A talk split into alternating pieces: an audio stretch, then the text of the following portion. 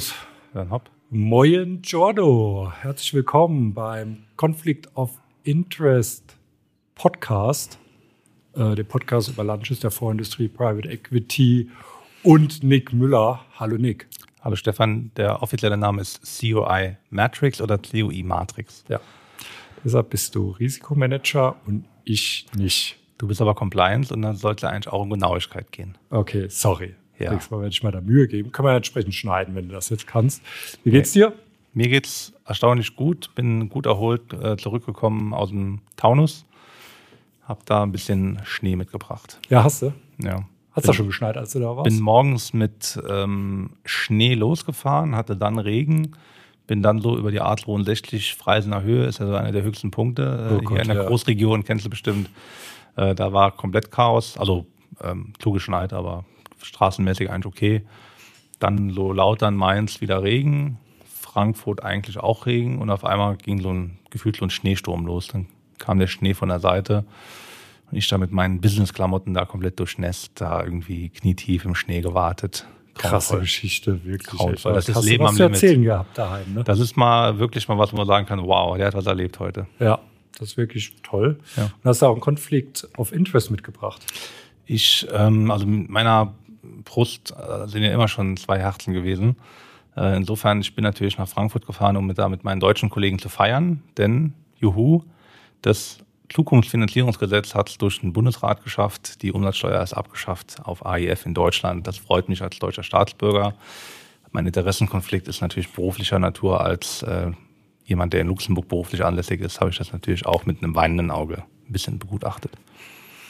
Was hat das für Auswirkungen? Glaubst du, dass es jetzt verstärkten Boom in Private Markets in Deutschland geben wird, fragt mich jetzt auch jeder Zweite. Ja. Und ich sage immer, also erstens, wir ja ziemlich biased. Ich glaube, die Leute, die bei uns rauskommen, haben die Entscheidung schon getroffen, dass sie äh, in Deutsch, äh, in Luxemburg was auflegen. Äh, schöne Grüße auch an alle, die sich da noch nicht entschieden haben, erstmal sechs AFPs raushauen, bevor sie die Entscheidung treffen.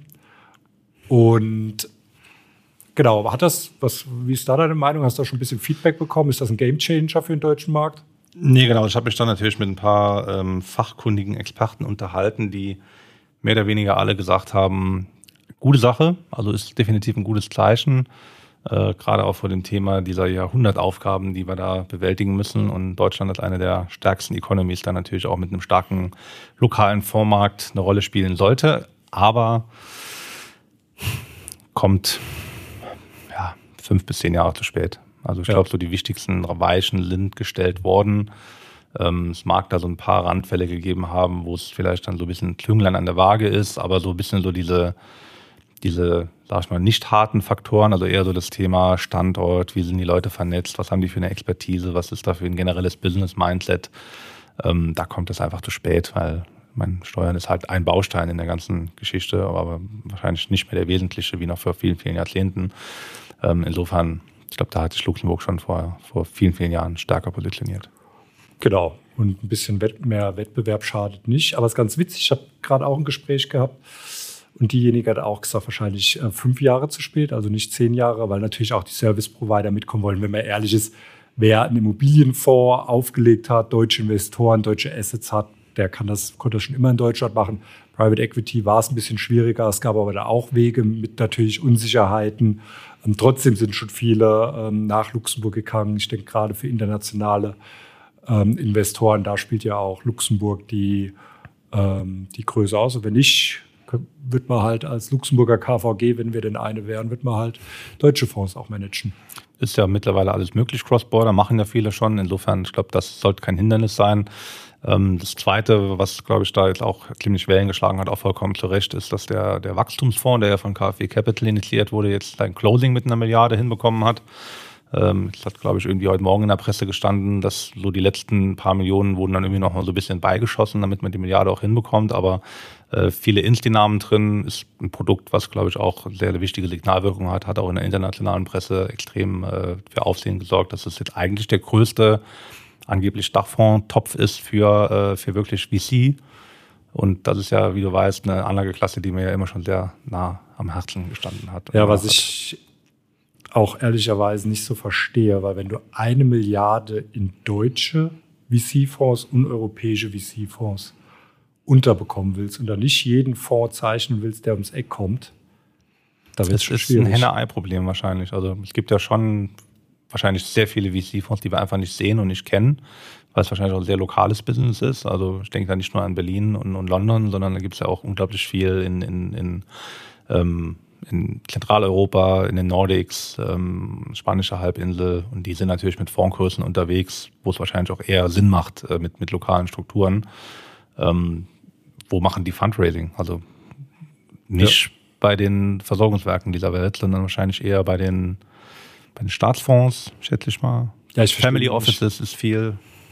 Ja. ja, also deshalb, aber trotzdem eine Milliarde. Gut, da hast du die kleinen lokalen Fonds, aber bis du da mal die Milliarde voll hast, hast du ja da, keine Ahnung, mehr als 100 Fonds drin, die dir auch managen, tracken musst. Das kann ja kein Rendite-Thema sein, sondern ist dann eher ein Thema am Geldmarkt zu bringen. Ich frage mich da nur, warum man es da nicht eher direkt Startups, Venture. Gut, da gibt es ja Programme. Ich meine, das ist ja jetzt wirklich, und ich finde den Gedanken ja richtig, institutionelles Kapital in diese Assetklasse mal reinzubringen, weil wir sehen es ja auch, da gibt es ja schon noch Berührungsängste und ähm, jeder Private Equity Pitch, den wir jetzt die letzten Wochen mitgemacht haben, wo das Portfolio besprochen wurde, hat jeder gesagt, ja, Sie sehen ja, ne, Bewertungen sind stabil. Äh, wo wir die Abschläge sehen, ist eher so im Tech und im Early Stage Bereich. Das ist immer so ein bisschen so im Nebensatz dann wieder so die Venture-Szene so quasi abgebasht. Äh, und dann sagen natürlich die ganzen Investoren, ja, nee, nee, gut, dass wir nicht in Venture investiert, gut, dass wir da nicht investiert sind. Ne? Und das ist ja eigentlich genau das ja, falsche Signal. Schwierig. Aber vielleicht ist das, genau, vielleicht ist das genau das Vehikel, um den Markt noch ein bisschen weiterzuentwickeln, dass dann auch eine Pensionskasse, Pensionsfonds mit gutem Gewissen ein, zwei Fonds zeichnen kann. Ich habe aber gelesen, es wird eigentlich die Jahre der Growth Funds, weil die ganzen Ventures, die jetzt halt hart finanziert wurden, die jetzt neue Finanzierungsrunden haben, die vielleicht auch auf einem guten Weg sind, die brauchen jetzt halt Growth Money und anders gehen die eben über die Wupper. Das heißt, man könnte da, es wird viele Gelegenheiten geben. Glaubst du das? Ich glaube immer an Gelegenheiten. Ähm, insofern. Oh. Ja, Hast du das mit deiner Kaffeetasse abgelesen? Hast du jemals mich mal irgendwas negativ oder pessimistisch reden hören? Äh, äh, ja. Maybe yes. Okay. Ich sehe schon wieder Selbstbild und Fremdbild, das ist nicht immer ganz, ganz überein. Ah, Stefan, wen haben wir denn heute als Gast? Äh, niemand, weil wir haben auch kurzfristig eine Absage wegen dem Schnee. Ähm, deshalb wird es natürlich immer schwierig. Aber das ist eine gute Gelegenheit, um uns mal wieder zu finden. Wir können ja ein bisschen Halbzeit ziehen. Ähm, Wie viele Folgen haben wir denn Erfolg jetzt schon? natürlich überrascht worden. Das ist hier die Folgenummer. Muss ich gerade äh, 16, 15, 16. Boah, ich weiß das alles nicht mehr. Jedenfalls sind wir ja vom Erfolg überrascht worden. Wir wollten Überrannt. eigentlich nur zehn Folgen machen, aber irgendwie führt das eine zum anderen. Da bekommen wir gutes Feedback, ein neuer Gast kommt noch. Und uns macht es ja auch Spaß und wir ähm, bekommen da überwiegend positive Vibes. Natürlich sind wir da auch Bias Negatives, wird uns ja nichts, nicht gesagt. Ähm, aber das ist eine gute Gelegenheit, mal darüber zu sprechen, wenn die Leute mich ansprechen. Stefan, what the heck ist die Lumpi? Was macht ihr da? Was soll ich darauf antworten? Ist das hypothetisch jetzt oder ist das schon mal passiert? Das ist schon, das passiert oft, ja. Okay. Und hast jedes Mal einen anderen Pitch parat und brauchst jetzt mal ein paar Lines, um da irgendwie rauszuhauen? Es war eigentlich oder? wieder mehr so, dass ich dir so eine Vorlage geben will, dass du jetzt ein bisschen ausholst. Ja, das Problem ist, wenn ich jetzt anfange, dann musst du mich irgendwann stoppen, weil ich wahrscheinlich Luft holen muss. So das erste, was ich gehört habe, Lumpi, was ist denn das hier für ein Dodgy-Name? Was soll denn das? Das, kann nicht her? sein. Das kann nicht sein. Nee, also da, so fangen wir nicht an. Wir fangen, glaube ich, wirklich ein bisschen früher an, also damals, ähm, als, als junger äh, jetzt muss man ein paar Jahre zurückgehen. Oh also, Gott, also wir wollen schon noch die 45 Minuten halten. Okay, also geistiger Vater, geistiges Vorbild, ähm, äh, ganz liebe Grüße nach München ist die MUPET, die Munich Private Equity Training. Was ist das? Das ist die Go-To-Konferenz für ähm, Menschen wie du und ich und unsere Hörerschaft die sich auch gern mal den, den ähm, komplexeren Themen widmen ähm, und, glaube ich, einfach mal eingestehen, okay, man kann nicht alles wissen, man muss nur wissen, wen man fragen muss. Ähm, das heißt, die MUPET, die hat ja sehr stark ähm, einen Fokus auf alle operationellen Themen im Private Markets, äh, von, von steuerlichen Themen über ESG, Strukturierung, aber natürlich auch Kapitalanlagethemen. Da wird immer so ein bisschen auch der Puls so vom Markt abgefragt, äh, speziell für das Thema Private Equity. Die ist vor vielen, vielen Jahren mal ins Leben gerufen, als noch niemand wusste, was Private Equity ist. Außer der Reinhard Pöllert, der das dann irgendwann so ein bisschen ähm, in den Markt reingetragen hat. Und mein Traum war eigentlich immer, machen wir mal die Lupet, die Luxemburg Private Equity Training, die ähm, dann gewissermaßen so ähnliche Themen, aber halt eben einfach in Luxemburg beackert. Und das ist immer so gereift äh, von der Idee her und habe auch immer mal geguckt, ob es nicht vielleicht irgendwie auch ein ähnliches Format gibt.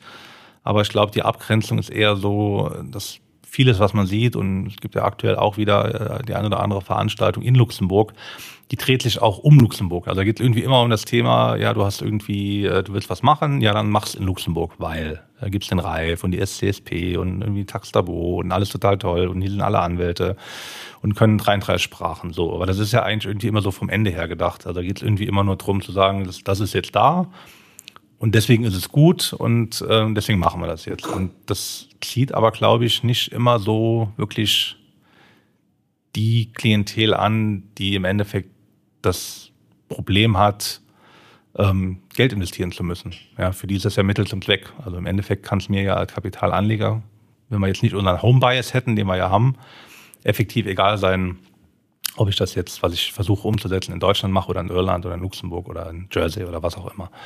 Und ähm, das fand ich halt an, an anderen Formaten wie der MUPET oder auch was die BAI macht äh, in Frankfurt immer sehr charmant, dass man halt immer sich gedacht hat, okay, was ist denn jetzt relevant? Ähm, bei der MUPET insbesondere die Private Equity GPs, äh, die gerade so die Münchner PE-Szene, bei der BAI natürlich stark die institutionellen Investoren und da so die Themen drumherum gebaut hat. Und das wollen wir eigentlich jetzt spiegeln. Mit dem einzigen Unterschied, dass wir es halt nicht in Frankfurt machen oder in München oder in Berlin, sondern halt in Luxemburg.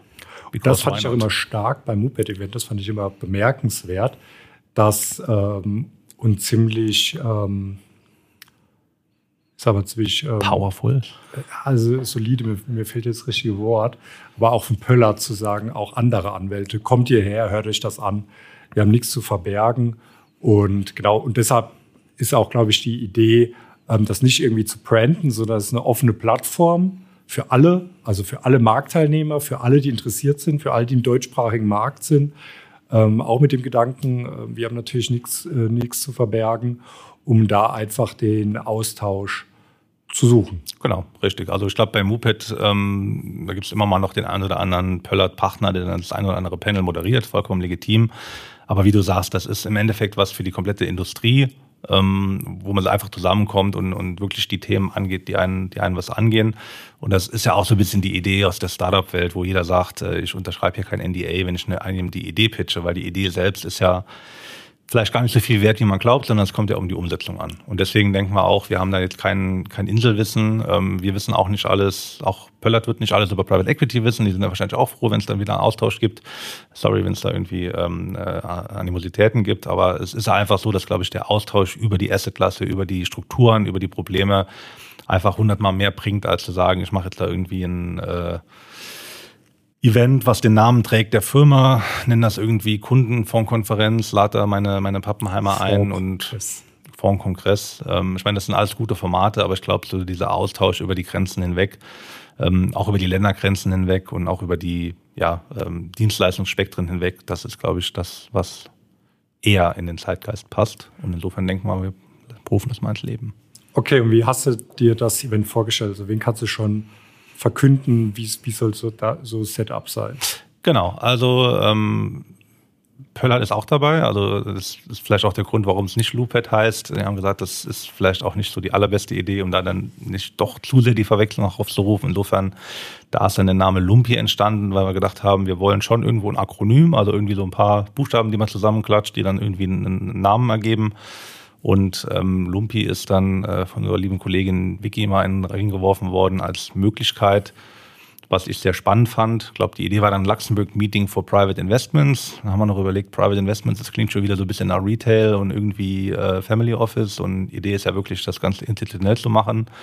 Also haben wir gesagt, Luxemburg Meeting for Private Markets. Dann hat mich dann jeder gefragt, ja, wo sind jetzt einmal das I hin? Okay, dann nennen wir es Luxemburg Meeting for Private Markets Investments. Jetzt sind wir tausend Wörter aneinander, alle sind compliant, alle sind happy. Ähm, fettliges Logo dran gemacht, ein bisschen lila, ein bisschen pink und ähm, starten jetzt am 29. Februar. Natürlich auch Kalkül, weil was hätte normalerweise in dieser Woche stattfinden müssen? Die Super Return Berlin. Richtig. Und du erinnerst dich noch, im, im Sommer haben sich extrem viele Konferenzen geballt. Also die ja. Super Return ist ja auf den Juni gewandert. Nach Corona, genau ist da auch geblieben. Da gab es etliche, ich glaube, die Muped ist ja auch im Juni mittlerweile. Dann gibt es irgendwie Da waren etliche Investorenkonferenzen. Investorenkonferenzen, die ganzen GPs haben da ihre AGMs gehabt, also es war extrem viel. Und dann, dann war ich auch eingeladen in die Schweiz und dann hat auch einer noch gesagt, so, ja, ist wirklich viel die Woche hier. Und dann hat der andere gesagt, ja, wir haben uns überlegt, ob wir das vielleicht in den Februar schieben, auf den alten Super Return Slot. Und dann wurde ich schon nervös, weil ich gedacht habe, äh, da haben wir was anderes vor. Also haben wir uns den Slot geschnappt, der ist auch noch frei, da gibt's auch keine Ferien in keinem Bundesland, da ist auch kein Fastnacht dieses Jahr, da ist eigentlich, sollte das eine ganz gute Reisezeit auch sein. Also nicht zu nah am Jahresanfang, dass man jetzt irgendwie noch im Stress ist von den Sachen, die aus 23 rübergeschnappt sind. Und es ist ein besonderes Datum, ist ein Schaltjahr, deswegen der 29. Februar, ein Donnerstag. Okay, wer kommt? Ist weg? Hast du schon announced? Stefan Grimm können wir announcen. Ja, der wird, der wird die Leute ähm, begrüßen. Ähm, ja, wen können wir announcen? Also, wie gesagt, das ist ähm, Tarek Madini von Pöllert, einer der, der besten Panels immer auf der Muped. Ähm, da spricht er über Fund Terms wenn man mal wissen will, was, was zahlt man so für einen Private Equity Fonds, wie laufen so die Negotiations, Side-Letter-Themen etc. Also wirklich für, für LPs sehr, sehr relevant. Ähm, wir werden ein Steuerpanel haben, wo wir dann Kollegen von Schroders, von, von Clifford Chance haben, von Athos, ähm, gerade so ATA 3, was ziemlich hot ist, Pillar 2, was ziemlich hot ist. Ähm, auch ATA 2 ähm, Lessons Learned, also da gibt es auch für ja eigentlich fast jede Investorengruppe ein bisschen was mitzunehmen. Ähm, ja, ich versuche jetzt keine Reihenfolge reinzubringen im Sinne von Spannung oder, oder Relevanz der Themen. Ein anderes Panel was, oder ein, Format, was mir sehr am Herzen liegt, ist das Thema ESG. Da haben wir den ESG-Papst, möchte man fast sagen, nämlich Jegor Tokarewitsch. Genau, der war hier auch schon mal im Podcast in Folge, ja. Ich glaube, relativ am Anfang. Ich würde eher sagen, der Günther Netzer des ESGs. Oder der Peter Schollatur. Da wird, äh, wird man ihm mit Günter Netzer gerecht, bin ich mir nicht ganz sicher. Aber wird wahrscheinlich freuen, wenn du ihn so nennst. Auf jeden Fall. Ja. Viele Grüße. Äh, also eine absolute Institution. Äh, alles, was wirklich Artikel 8 Taxonomy Delegated Act angeht, was EET angeht, was auch den Aufsatz von Strukturen angeht. Ähm, unglaublich viel, was man da in einer, in einer knappen Stunde mitnehmen kann. Ähm, wir werden ein richtiges Panel der Private Equity Titanen haben. Also da übertreibe ich nicht.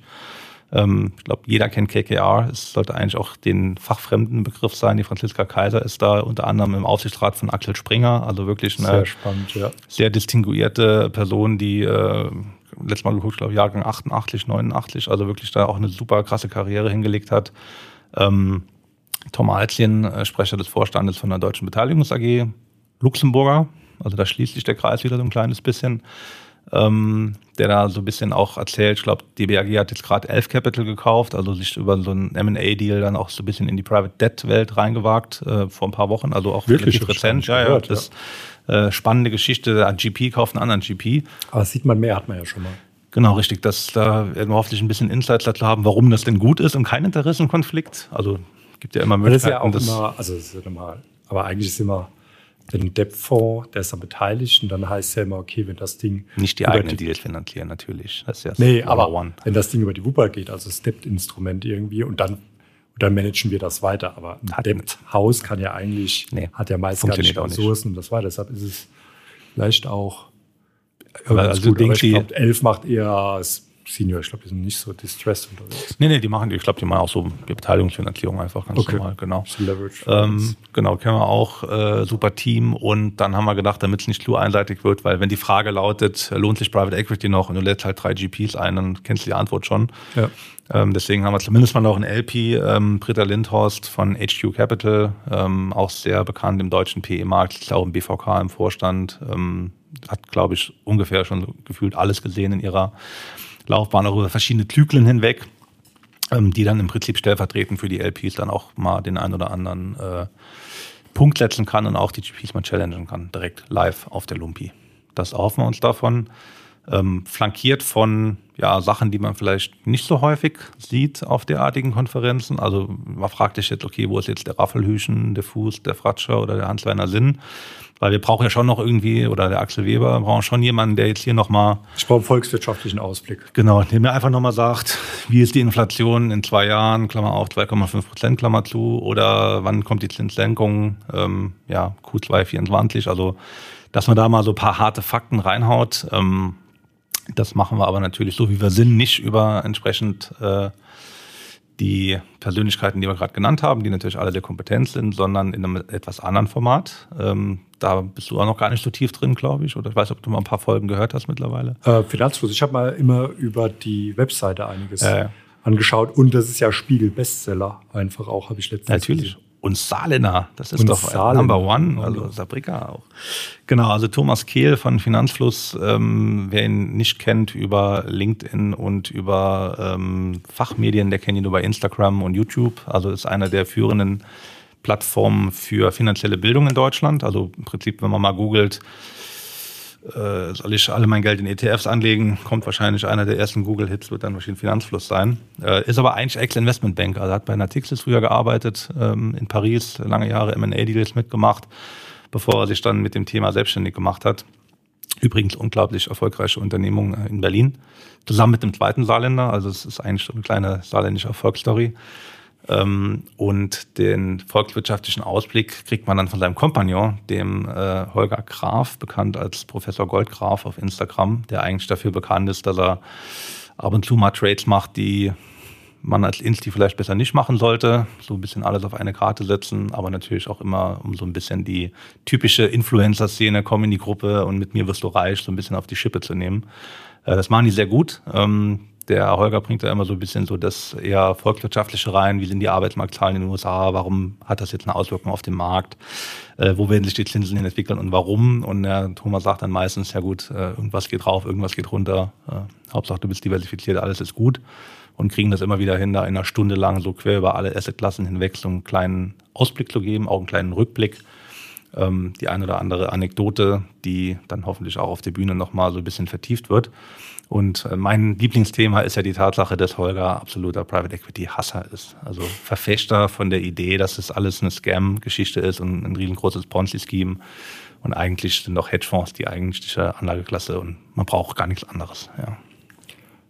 Okay, wir haben GPs, LPs, wir haben ESG, wir haben die Jungs, die mit dem Podcast erfolgreich sind, volkswirtschaftlichen Ausblick geben, wir haben Steuern, Fund-Terms, haben wir einen VAG-Investor.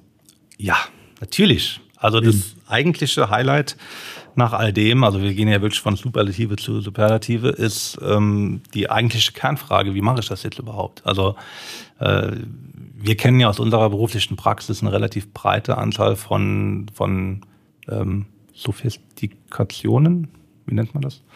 Ähm, von, sage ich jetzt mal, Anfängern, die irgendwie jetzt anfangen mit Private Equity und anderen Private Markets, Assetklassen, bis hin zu Häusern, die da schon mit 20 Jahren Track Record agieren. Ähm, auf der Bühne haben wir tatsächlich ein Haus, was äh, angefangen hat, Private Equity zu machen. Ähm, da vor zwei, drei Jahren im Prinzip erst die Entscheidungsfindung wirklich losgegangen ist. Das heißt also, wenn man es so möchte, in Anführungszeichen relativ late to the party. Ähm, es ist die alte Leipziger. Na, das möchte man so nicht sagen. Es ist die alte Leipziger äh, Hallische ALH-Gruppe. Die haben ähm, zwei Kollegen diese von Oberursel nach Luxemburg senden, um mal zu erklären, wie das losging mit der Idee, Asset Allocation müssen wir jetzt machen, über die ganzen Themen, wie baue ich ein Team auf, wie, wie, wie kann ich Expertise in-house aufbauen, was sollte ich outsourcen, was sollte ich selber machen, wo mache ich das, wie mache ich das, wie baue ich eine Investitionsstruktur auf, wie, wie funktioniert überhaupt Portfolioaufbau, wie mache ich Portfo Liquiditätsmanagement, wie passt das in meine Asset-Strategie rein, wie hole ich meine ganzen Stakeholder ab von, von Controlling, über ESG, Reporting an die Aufsicht etc. Und man da wirklich so eine komplette Case Study from, from Zero to ja, ähm, Hero gewissermaßen den Leuten nahezubringen. Ähm, jetzt sind sie live investiert in Private Equity, ähm, haben da jetzt dann auch schon gewissermaßen einen Track Record aufgebaut und ähm, werden da einfach mal erzählen, wie so eine Journey, wie man neudeutsch sagt, in so einem doch eher ja, Konzern, möchte man sagen, funktioniert. Und da sind wir sehr gespannt drauf. Sehr gut. Und was ich dann auch immer höre, wer ist dann jetzt unser Key Speaker? Der ist noch nicht announced, ähm, weil es ist auch gerade Early Bird. Genau, Kann man noch zuschlagen? Wer ist es? Oliver Kahn? Genau, der Early Michelle Bird. Obama. Early Bird ist jetzt quasi gerade genau jetzt abgelaufen.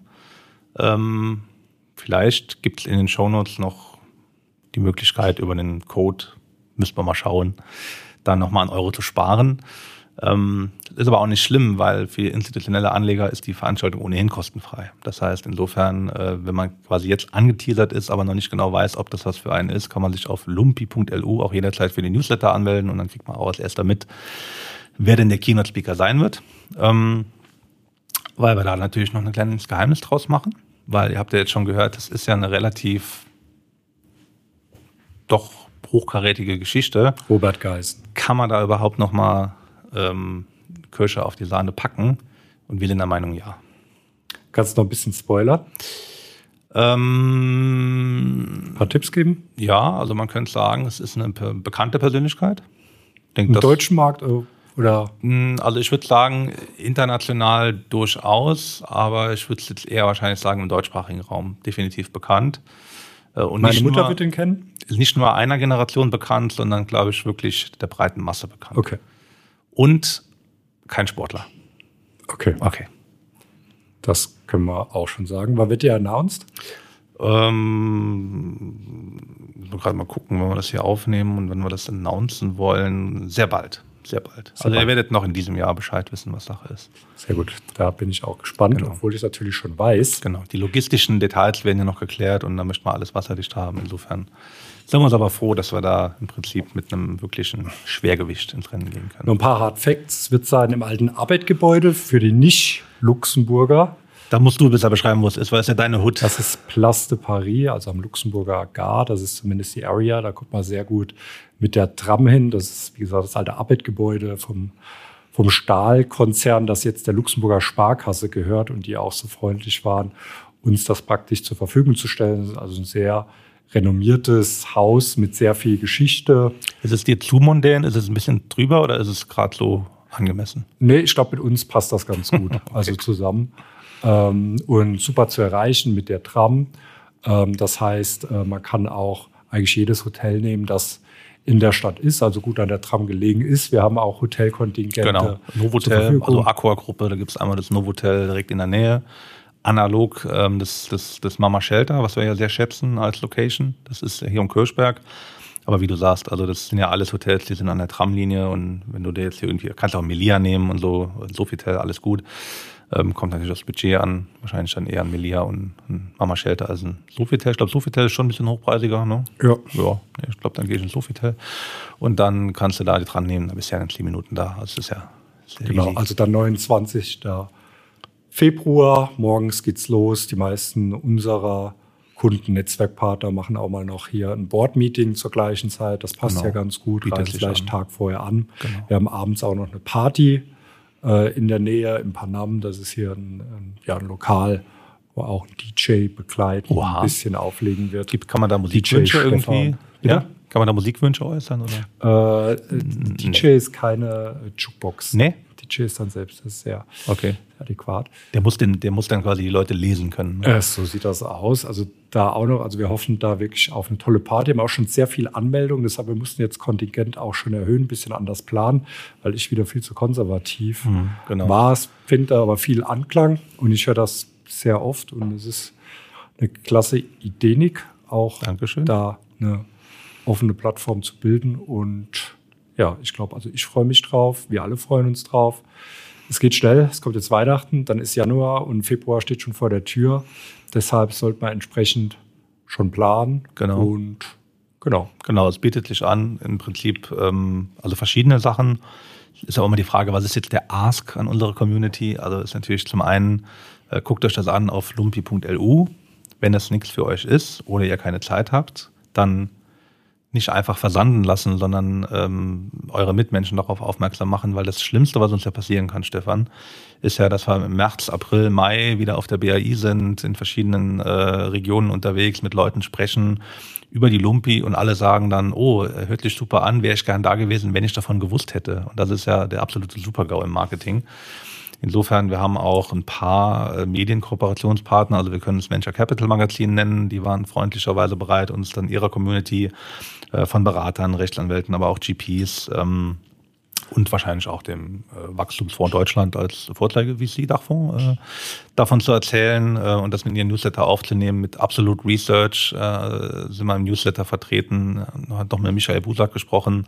Grüße nach Hamburg, ähm, die das auch sehr unterstützen in ihrer Leserschaft. Ähm, wir sind die Newsletter vom, vom BAI, Bundesverband Alternative Investments, hier die LPA, Luxemburg weiß Bescheid, die Alfi, die ist das Supportive. Ähm, also im Prinzip war jetzt keiner dabei, der sagt, das ist ja kompletter Kokolores. Und ähm, insofern hoffen wir, dass das Anklang findet, dass wir da die Community ein Stück weit auch ein bisschen was zurückgeben können, weil es ist ja nicht nur die Panels und die, und die Namen, die da sind, das ist ja alles schön und gut, aber du weißt ja selber, irgendwann ist die Aufmerksamkeitsspanne ja auch so ein kleines bisschen äh, weg, gerade wenn es dann ein bisschen technisch wird. Und insofern sind ja auch gerade so die Pausen, die Lunchbreaks kurz davor, so die Möglichkeit, wo man sich da vielleicht mal so einen Jäger schnappt oder ähm, so jemand von Schroders oder Clifford und sagt, hey, das fand ich interessant da im Panel, was Sie da gesagt haben, äh, können wir da vielleicht nochmal zwei, drei Takte zu sagen äh, und so diesen Austausch aufleben zu lassen. Das machen wir auch gerne, stehen auch immer gerne bereit als Sounding Board, wenn Leute Fragen haben und da wollen wir einfach den Dialog aufrechterhalten, anzünden, Spaß haben. Genau, auf jeden Fall soll es ein bisschen anders werden, also gerade mit Finanzfluss, mit unserem Key Speaker, so ein bisschen kontrovers auch werden. Es soll nicht so eine Lobhudelei werden, wie das ist, ähm, sondern einfach mit offenem Visier ähm, sprechen, auch mal was Kritisches her, was diskussionswürdig ist. Und genau, und am Ende gehen wir dann alle zusammen Bier trinken und sagen wieder, nee, eigentlich ist alles top.